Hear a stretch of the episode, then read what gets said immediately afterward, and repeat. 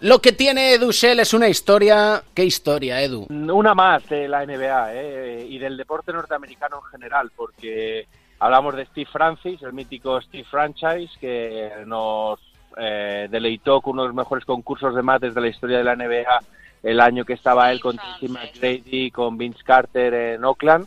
Eh, y él reconoció ahora en el Players Tribune, que es este medio de comunicación que parece que si no hablas aquí no eres nadie. Pues en estas Steve Francis, eh, número dos del draft, reconocía que en cuatro años pasó de vender crack, en no consumirlo, sino de vender crack, y ser uno de los reyes de las drogas de las calles de Washington a, la NBA en cuestión de, de cuatro años. Él admitía que, que a los diez años ya empezaba a trabajar para eh, reyes de, la droga de las calles, típica familia desestructurada, padre en la cárcel, su madre haciendo horas y horas y horas extra como enfermera, criado con un padrastro que era em, barrendero. Él vio la oportunidad de la droga un dinero fácil, ¿no? que lo ven muchos jugadores eh, hay casos eh, de jugadores que pudieron ser algo muy grande en la NBA, pues como Joe Hammond o Pee Wee Kirkland, pero en ambos casos rechazaron directamente eh, contratos multimillonarios de, la NBA, o algunos casos como Hammond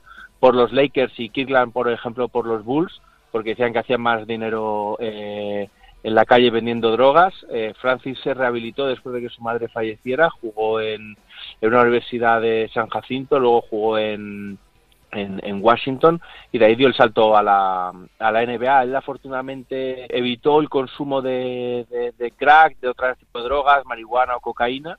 E hizo una larguísima carrera en la NBA. Para mí uno de los grandes jugones que nos ha deparado la NBA, uno de mis jugadores predilectos, jugador muy bajito, eh, al que echaron del instituto por bajito y no le dejaron jugar, pero que bueno, demostró luego siendo All-Star su enorme valía. Luego en Houston hizo gran carrera y cuenta deliciosas anécdotas con, con Akim Olajuwon, que le decía que si quería estar en el mismo equipo que él, que le mandaba a su sastre, porque no podía ir con alguien que tenía pinta de mendigo y que iba escuchando música de rap que le perturbaba sus lecturas del Corán. Le, dio un par de lecciones y luego Francis dice que, que le vino bien esa cura de humildad para, para poder hacer una larga carrera en la NBA. Vaya quinteto que has dado. Un día daremos el quinteto de aquellos sancionados que sus vidas y sus carreras en la NBA acabaron, pero eso ya no son historias de superación, son las otras historias, ¿no? Roy Tarpley, Larry Sanders, infinidad. De consumos de marihuana y cocaína hay infinidad. Sean Kemp, que me viene a la cabeza, y tantos y tantos que hay. Antoine Walker. Odom. Jamal Masburn. No sé si se va a superar Mateo con la canción que nos tiene dedicada para este capítulo, Edu.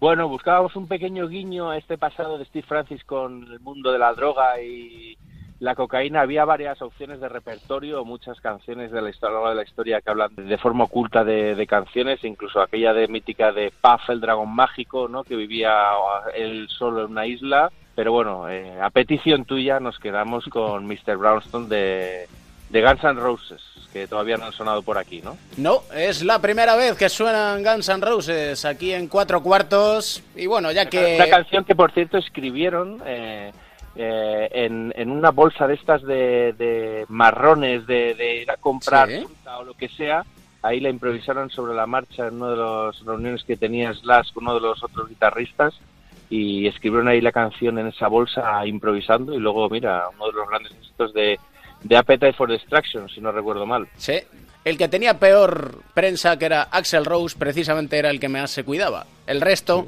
cayó... Luego, estuvo en la CDC, o sea que... Sí, el resto cayó al lado oscuro de la droga. Y, ahora que lo recuerdo y lo hilo, Guns N' Roses... ¿Qué te gusta hilar? Hace cuatro años tuiteaba a favor de la donación de médula... ¡Vamos citando, Citando a médula para Mateo. Guns N' Roses desde Estados Unidos. Desde Los Ángeles. Ahí les tenemos. California. Gracias, Edu. Gracias, Pereiro.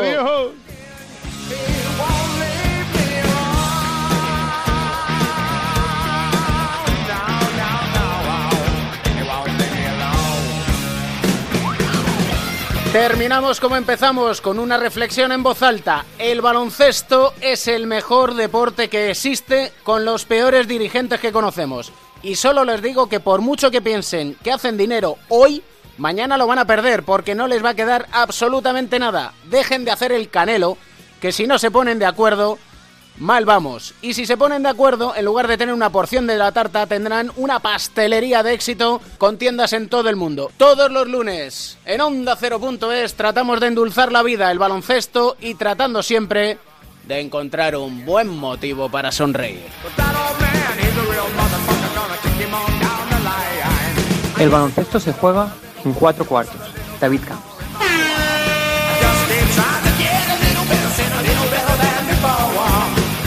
do a little by a little what it doing, so the little got more and more.